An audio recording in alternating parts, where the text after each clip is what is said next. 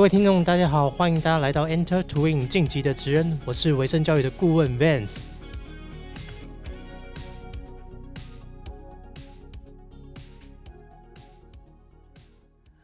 今天邀请到特别来宾呢，和他认识大概嗯十年的时间了吧？对啊，所以我真的觉得可以来一首陈奕迅的《十年》，突然好想唱这个歌。那和他第一次相见呢，其实是在呃美国，在芝加哥的时候。那我们是在这个二零一一年这一届一起在美国念书。那其实，在十年前呢，看到他，我就觉得哦，这真的是一个非常优秀的年轻人。然后呢，在这个美国留学的期间呢，他也担任了这个台湾留学学生会的一个副会长。然后呢，一直到毕业那一年是二零一三年吧。那那一年呢，我就回了台湾工作。然后后来我就进了呃四零四科技。那他呢是选择留下来在当地工作。那不过呢，在一年后很有缘的，他回到台湾，然后也加入了四零四科技。所以呢，这样呢，我们又在一起共事了三到四年的时间。那目前呢，他就职于一间发商，呃，施耐德电机。那这间公司呢，也是全世界能源跟工业自动化的一个领导的品牌。那今天呢，就是邀请他来跟听众们分享他的一些挚爱的故事。好，那我们欢迎今天的来宾 Jackie。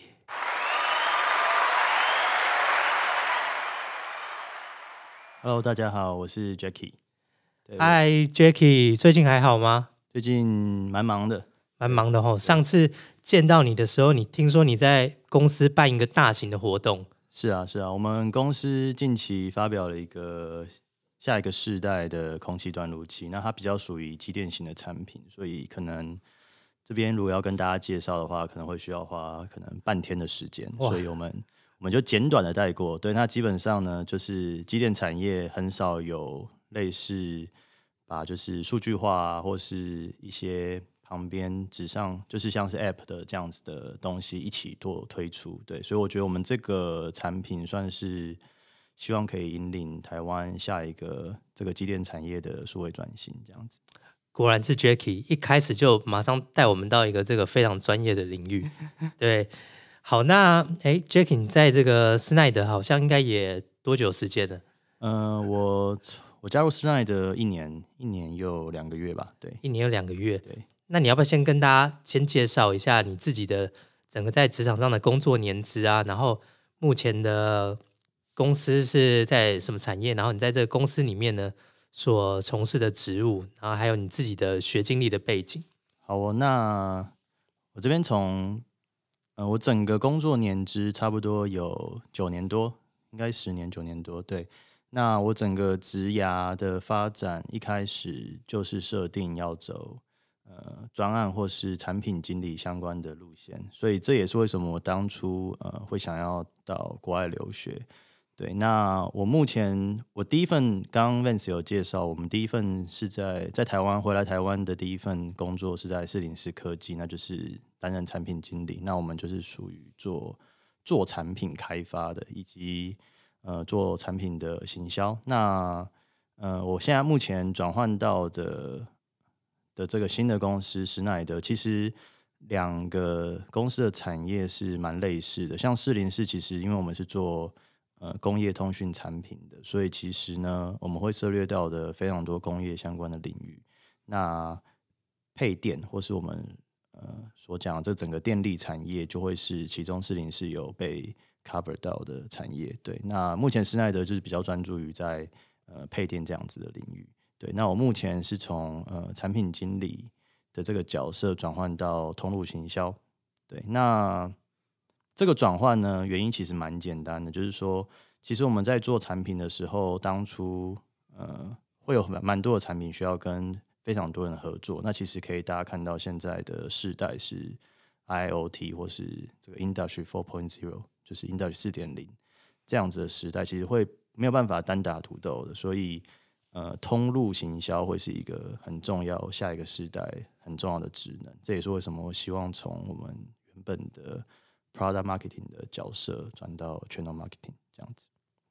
好啊，那 Jackie，其实你刚才有提到说，呃，你在毕业后啊，其实在设定工作设定上面，就是想要往这个产品经理跟专案经理这个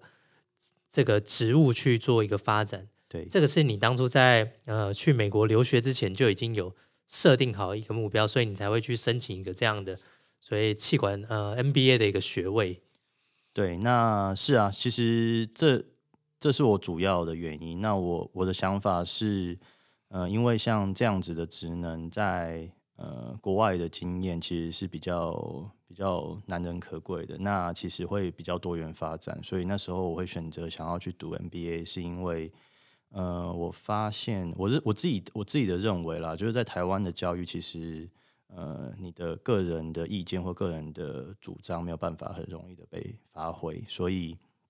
那我希望透过一些不同的刺激，让我在国外可以获得，那让我可以在未来做不管是专案经理或是产品经理相关的这样子的领域，是可以，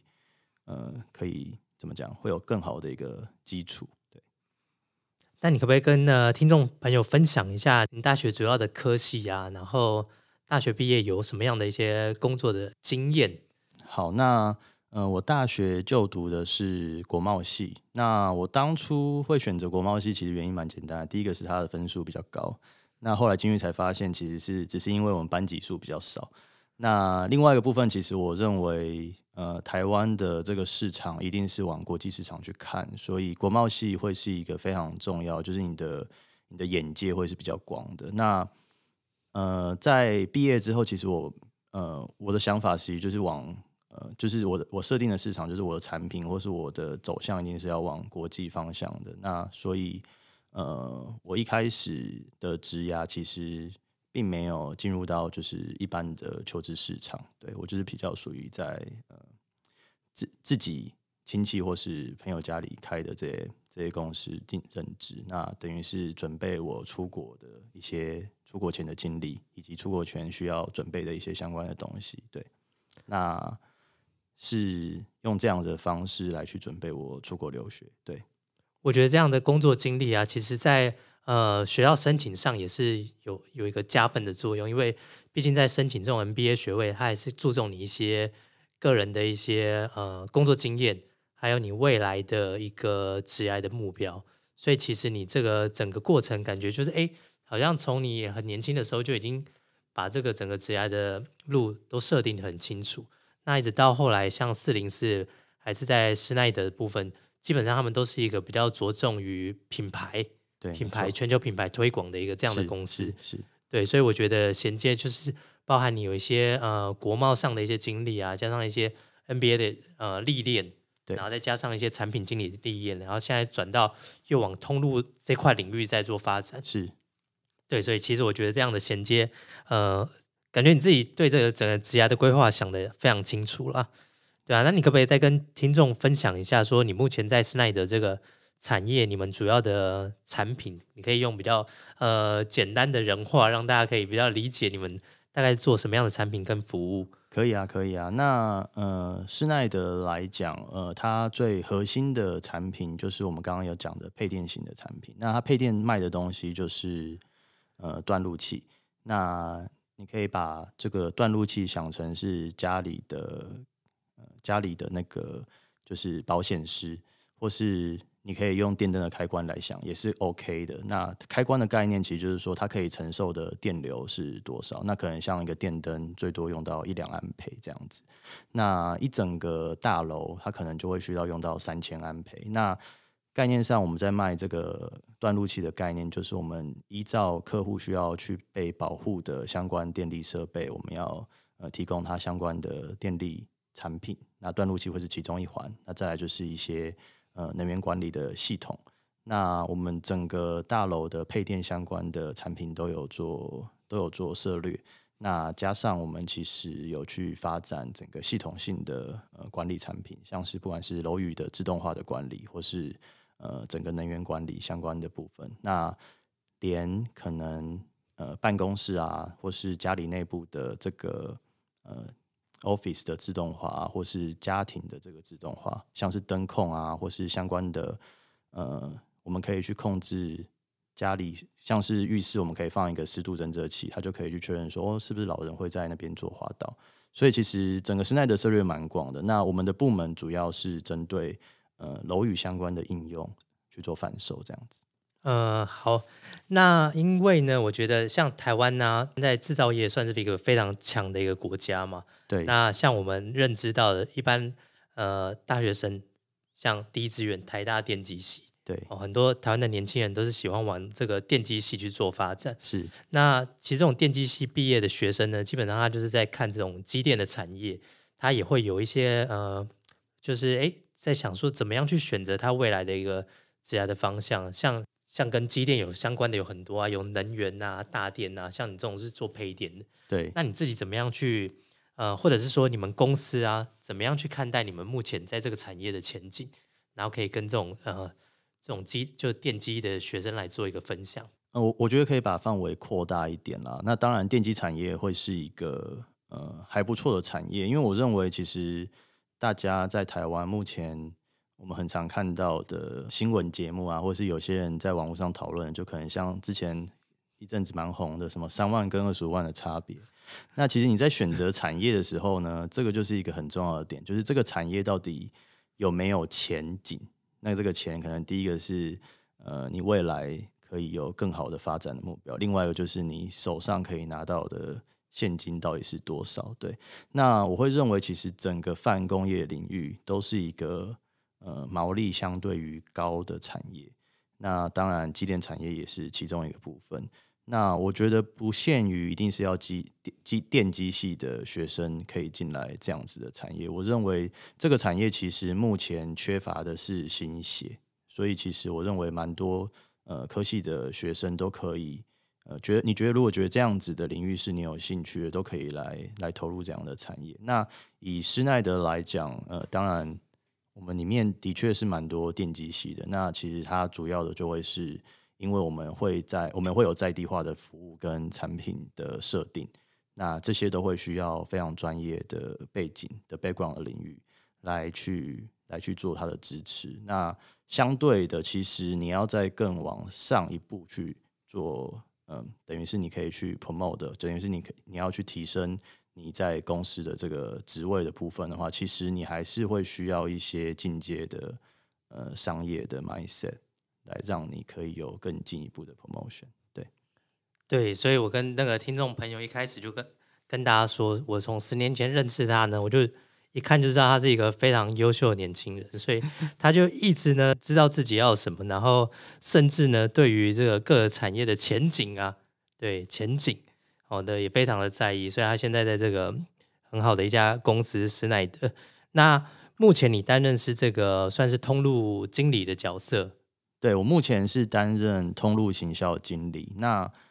嗯，应该是讲呢，通路大家都呃蛮熟悉听到这个是字这个字眼的。那其实比较多的用法会是在 to C 的这样子的产业，就可能说我我的销售通路啊，可能是呃美妆品，它就可能会经过百货公司。那呃公共产公共产业或是我们讲的这个泛。大的工业产业，它的通路其实会有非常多的不同的人。那经销商就比较像，可能大家有呃听过，就可能是他会代理某一些品牌啊。那这就是我们其中一种通路。那再来是因为我们会需要做一些系统整合，所以会需要做需要有系统整合商。那这也会是其中一种通路。那另外有蛮，其实也会有蛮多其他的通路是可能大家比较不熟悉的，像是。一个案件要完成，一定会第一个会有建筑师，再来会有呃设计相关案件的技师，等于是我们随便拿一个例子来举例好了，像可能一零一他就会发包给某一间建筑师，那这个建筑师呢要把这个大楼完成，里面可能会需要分给像是电机技师啊、空调技师啊或者相关的技师去做更细部的设计。然后这个整个案子呢，会有会有一个水电承包商来去做建造，然后建造这些水电承包商呢，他会把相关的配电盘，就是就是把配电的器材要把它整成一个呃设备，就是它叫做配电盘，或是一些控制盘，他就会去发包给我们的配电盘厂。所以其实我们刚刚听到的任何角色，都会是我们呃通路会需要触及到的角色。所以像是建筑师、技师、我们的盘厂、我们的配电盘厂，还有我们的水电承包商、我们的业主，也可以帮我们当成是一个圈哦。然后再来就是我们的经销商跟系统整合商。所以我们其实通路行销就会囊括这些从。呃，一间公司贩售一个产品到最终端，中间会经过的路程，它都是我们的通路。对，了解。因为基本上啊，在行销这个领域，我自己认知还是有台湾有蛮多年轻人对于这个行销的这个领域是非常热衷的。但是行销因为分的太多太广了，那像你刚才有介绍这个通路行销的部分，其实很多年轻人他其实也不知道通路行销是在做些什么事情。那这个你刚刚也有分享到。那其实大家在求职上面还有另外一部分，就是会去思考说，诶，那如果我真的进入到这个产业或这个领域，那我是不是适合做这个工作？或者是说，呃，你也可以分享一下，你觉得目前你做这个通路行销经理这个角色最有趣或最吸引你的部分，或者是你认为最有挑战的部分是在什么地方？好，嗯，我我先。讲一个大方向啊，就是其实行销不外乎就是呃人，对不对？所以其实我们我们在我们在处理的都是人的事情，只是用可能在不同角度啊，或是不同的产业上，呃，你要处理的人的事情不太一样。对，那所以其实做通路行销呢，它比较难，就是我们要怎么样去管理。对于这个人，对于这些品牌啊，或者这些使用习惯的这样子的影响，对，那所以我认为这是蛮挑战的。另外一个部分是做通路，也算是做通路行销，也算是一个要把 account 要去 manage，就是我们其实等于是 manage 一个 account，就可能说大家比较常听到的，呃，中鼎，中鼎就像是一个公共工程公司，那它也是它也是一个设计技师。所以其实呢，像这样子的一个 account，你要怎么样去 manage 它，就会是一个艺术，也会是一个行销必须要学习的地方。对，那有趣的是，就是当然，其实像我们呃近期有推出一些不同的 program，就是我们我们的概念会是去把一个一种人一种设定，把它设定在某一个身某一个角色身上。可能说，我们把配电盘厂某一些配电盘厂，我会把它区类于。呃，某一类，那我们这一类的配电盘厂，我们就会为它推出一个 program，让它可以更贴近施耐德的产品，或者它可以使用更多的施耐德产品，或者它可以提升自己，让它可以做一些更高阶的案子。那这些都会是在里面获得的成就感，也是也是挑战，因为你要怎么样说服他们，呃，跨出比较多的一步，那这都会是里面好玩的地方，对。对，那像刚刚呃，Jackie 分享这个通路行销的部分呢，的确是有很多是面临到人的部分。那其实年轻人啊，他对这个行销，很多人都会有非常向往。那其实还有另外一个就是产品经理 PM 这个角色，也是目前在呃台湾就业市场上非常多年轻人也是想要朝这个方向。对，那你自己曾经都经历过这两个职能，你可不可以跟大家分享一下？你觉得在这两个职能上本质上的差异，或者是你学习到的一些技能有什么不一样？然后，呃，你是因为什么样的原因或理由呢？是让你做了一个这样的转换？好，那产品经理呢？我认为好玩的就是我们要把产品做出来，所以当一个产品从零到有。呃，整个就是把这个你自己的宝宝生出来的这样子的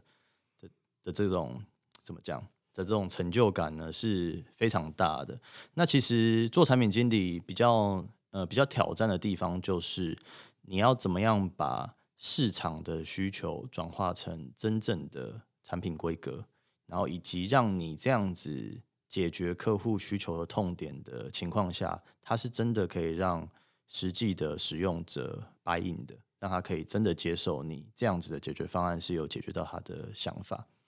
所以，其实，在做产品经理的时候，我认为是成就感会是在这边。对，那呃，在 Mosa 的历练其实是蛮完整的，就是我们从一开始的产品发想到整个产品开发，以及我们产品上市到行销全世界的上市计划，是一个连贯的过程，就是一个产品经理都必须经历过的事情。所以，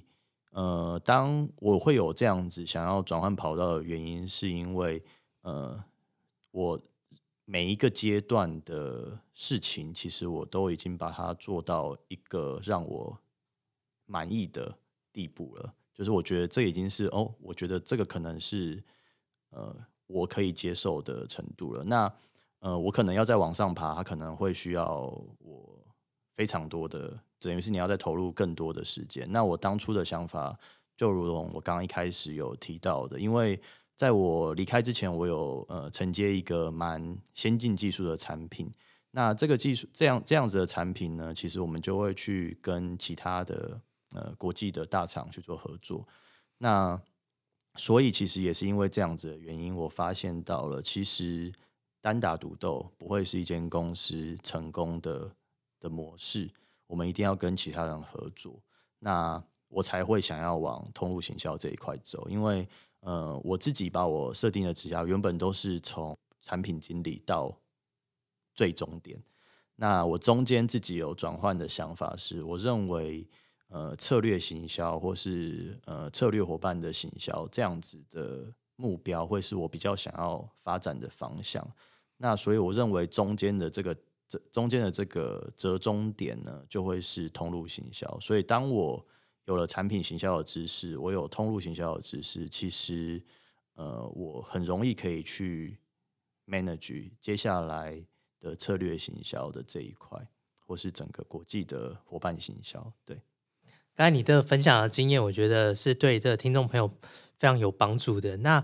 我觉得，其实，在做从事各行各业的时候呢，大家也会思考说，呃，就像我刚才讲的嘛，每个人的特质是不是适合这个职务？对，那你自己有身兼了呃，从产品经理到通路经理的这样的角色，你自己觉得你是一个什么样的一个个人特质？然后，所以你会在这两个这个职务上面呢，都可以这样。呃，发挥的算不错，嗯哼，对，好，呃，我自己是蛮喜欢研究个人特质，就是到底人怎么被分类的。那我我觉得用一个最简单的方式，也是可以跟各位听众朋友分享的，就是呃，DISC 这样子的一个人格特质分类。对，那我自己的认知，我是一个非常分析型的人格。那但这这也这比较像是一个内在决定，就是内在引导自己的一个人格，但它不不完全是你所有的人格特质。那我会认为做一个产品经理，其实很重要的是你要如何把你的分析的资料是可以让它真的有利用的价值化。再来呢，另外一个人格是，我觉得我在其实我过去的学生学生的经历，或是整个。呃，社团活动的经历让我养成了另外一个人格，就是我有比较喜欢推动某些事情，让它成，就是一定要完成的这样的人格。那这个在 DISC 里面，这个 model 就会是老鹰的这个特质，就是你要去 drive 某件事情发生。对，所以我认为这样的人格其实是让我可以一直在呃这样子的职能上面去做进步的主要的原因。对，其实 Jacky 刚才讲到，就让我想到以前我们在那个在美国念书的时候，他担任这个学生会副会长的时期呢，也曾经成就已经看他筹筹办过非常多的活动。那从那时候就观察他，其实就是一个非常细心的人。然后对于很多活动的一些细节啊，他都可以就是比别人提早想到一些细节。我觉得哎，这个这个真的是很很不容易啊，就是很年轻，然后就。注意到很多细节，然后又哎，活动都可以办得很好，所以我觉得就是在这种学生时期，就是透过一些社团或者一些活动的经验，可能也是可以帮你去累积一些怎么样去跟人家合作的一些资历。是啊，那我我这边我这边其实可以再延伸分享一个，我觉得在呃出国经历最好的一个经验，其实是我们当初有接一个专案。那这个专案呢，是我们要承接一个美国公司它所设定的主题。那我相信 Van，我相信 Vance 应该也有做类似的专案。对对对，那这个案子，我在当初的案子呢，我们是承接一个医疗产业，它叫 Baxter。那 Baxter 这间公司呢，呃，它在全球算是医药的大厂。那所以我们被设定的主题是，呃，我们要去找出在在这种心脏病学这种疗程上面有没有什么可以创新的地方。那我当时的组员呢？所以当时当时其实我呃就是我蛮主动在投入这样子的专案的推动。我当时的组员有呃一个墨西哥人，一个印度人，然后一个加拿大人，然后一个美国人。所以我认为在这样子一个多元的呃专案组成上面，其实让我学习最多的地方是如何 coordinate 不同人，或是如何跟他们协作。那这种经验其实是在台湾呃蛮难获得这样子的经验。那最后我们的成果当然是非常不错的，所以当然当然我们中间遇到过非常多的挫折。那我会认为像这样子的经验其实是很好的，因为它其实就是让你实际的去体验呃整个商务决策从零到有，然后去推出一个呃不同的产品，然后去解决这个市场的痛点。对，那那时候我认为是更加深了我为什么之后想要走产品经理的这样子的这种想法。对，对，所以刚才 Jacky 也分享到，在这个留学的期间，那呃留学的部分呢，其实也很多人就想说，哎，留学是不是就是拿一个学位啊？那其实刚才 Jacky 也有分享说，哎，其实透过一些实际的专案去。呃，跟世界上不同文化人种去一起做一个 project，然后 teamwork 去沟沟通，然后去协调，然后把一个专案成果做出来。其实这个经验呢，是在台湾是比较不容易获得的，所以其实这个也是在海外留学，我觉得算是一个经验上的优势。那到现在呢，就是 Jackie 可以在这个现在的这个公司工作，我相信。对于这个海外的留学，可能也帮助他在这部分成长了不少。是，那你自己也像是在四零四待过嘛？那目前在施耐德电机也工作了一段时间。那你可不可以也跟大家分享一下？因为很多年轻人在选择工作上面呢，他可能会选哎台湾的公司还是外商的公司，他会有一些考虑。那你可以分享一下在外商跟台商工作上面经验，然后包含整个公司文化的差异。然后让这些年轻人在选择上面有一些想法。好啊，那嗯，我认为我认为其实刚刚我提到的那个经验呢，是一个蛮不错的例子。就是，呃，我认为不不论不论是你选择台厂或是外商，他都可能会需要跟呃国外同事 co work。那当然，我会认为。呃，如果你想要一毕业进外商，我会我会我会比较这样建议啦，就是除非。除非是你真的非常有自信，你可以呃 manage 你的挫折，那我会建议你可能一开始在台上磨练会是一个比较好的一开始的发展。原因很简单哈，就是说呃在外商的管理模式是自由放任制，他比较看你的结果，他可能会给你一个任务，然后他不一定会 mentor 你，就是他不一定会在从中引导你要怎么做。那除非你有自己举手说你遇到了什么样的问题，或是你要去 escalate 相关的呃，你可能资源不足啊，或是你需要什么样的帮助啊，那他们才有可能来帮忙帮忙你完成你可能需要的相关事项。那这个呢，在外商这样子的氛围下，你必须要非常知道你的下一步该怎么做，你才有办法有好的 performance。那我会我会认为呢，在呃大多数的大学毕业生或是呃硕士毕业的呃学生们，其实呃一开始比较难有这样子的商业思维去呃从去可以 manage 这样子的事情。那另外一个部分是同事会比较冷漠，原因是原因其实也蛮简单的，就是说因为在这样的自由模式下。其实你没有什么，就是部门之间，就是不会有那种哦，你就是你这样子的部门的同事，基本上都会是你必须要自己去主动认识相关的同事。那我会认为这是在外商比较特别的文化。那当然，它的优处，它的好处就会是，呃，工作真的很自由，对，所以你不需要去束缚在我就是要九点到六点要去上班的动作。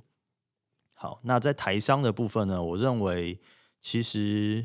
只要是优质的台商，那我认为现在其实。呃，我们的资讯量是越来越充足了，所以其实你可以在非常多的平台上面去看到，呃，某些公司是优质的公司。那基本上呢，它会有几个特点啦。第一个就是它是不是有完整的到职计划？那这个在台商其实是做的会比外商还要好的，就是他会他会去他会去训练你相关的技能，然后真的让你达到了某一些能力之后，你才会。更进阶的去做下一件事情，所以其实你在一开始的职涯呢，有这样子的经历，其实是会真，是会让你比较有自信的，以及会让你觉得是 step by step 的去完成呃不同任务难度的工作。那我会认为这会是主要台商跟外商的差别。对，好，那我觉得今今天 Jacky 分享这么多，然后包含了最后。这个台商跟外商的建议，我觉得也是非常实用。那其实从今天整个访问下来啊，就是从他自己的一个职业的故事，然后职业的转换，到目前他所在这个这个组织里面的一些文化的分享，我觉得这个都是大家各位听众朋友可以去哎思考一下，自己在职业规划上面是不是可以再朝这个方向去做一些呃调整或是设定。对，那最后呢，我想就是请 Jacky 再总结一下，就是说，对于呢现在即将要毕业的大学生或者一些社会新鲜人，在职业规划上面，他如果还没有一些明确的方向，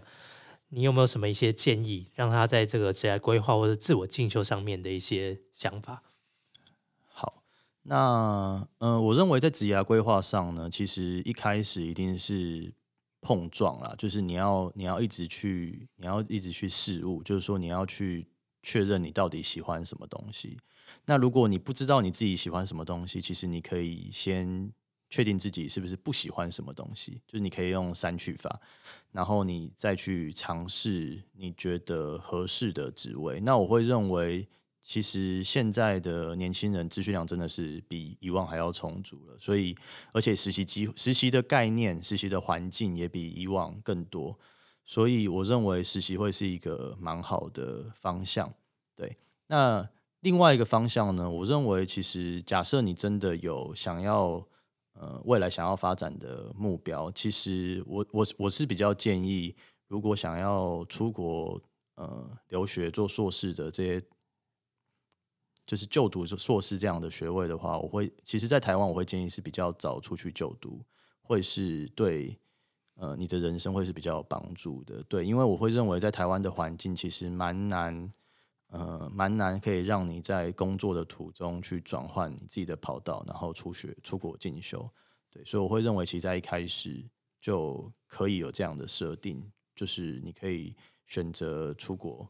去选择你不同的想要进修的部分，对，那也可以让你增加一些经验，就是未来回来求职的时候是有比较有竞争力的。对，那刚才 Jacky 也有提到说，呃，实习啊，也是对年轻人在未来求职上面是非常的有帮助。那我知道贵公司呢，之前也有提供一些呃学生实习的机会。对，那你可不可以跟大家分享说，哎，贵公司在用这些实习生的时候，是用什么条件去？评比说，哎，你们什么样的实习生是比较适合你们公司的？好，嗯，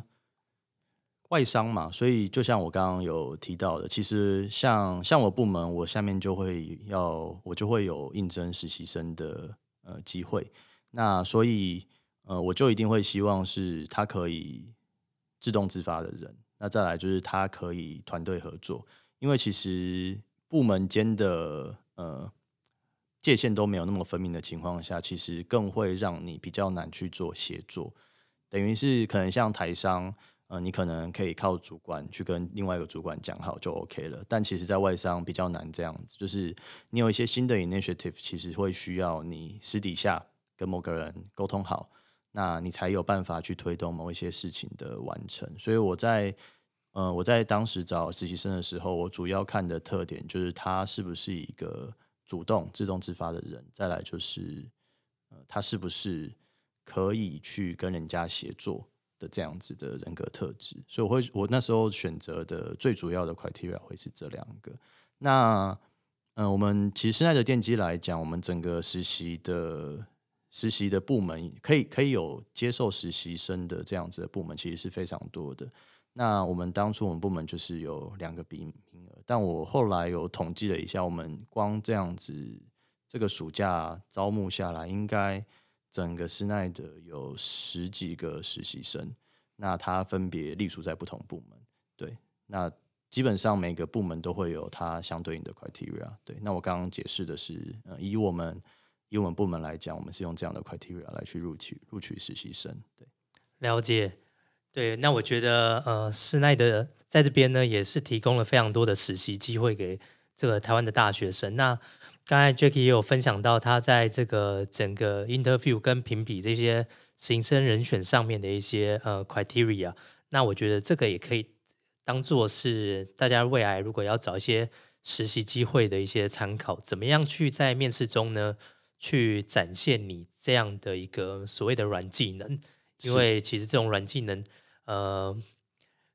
它不是一个很容易在面试中是被被显露出来，或是被呃你的考官所了解的，所以你可能要有一些过往的经验。然后去证明说你有这样的能力。那其实呢，我们我觉得是两个面向啦，就是第一个就是像刚刚 Vance 说的，我们可以用一些小故事。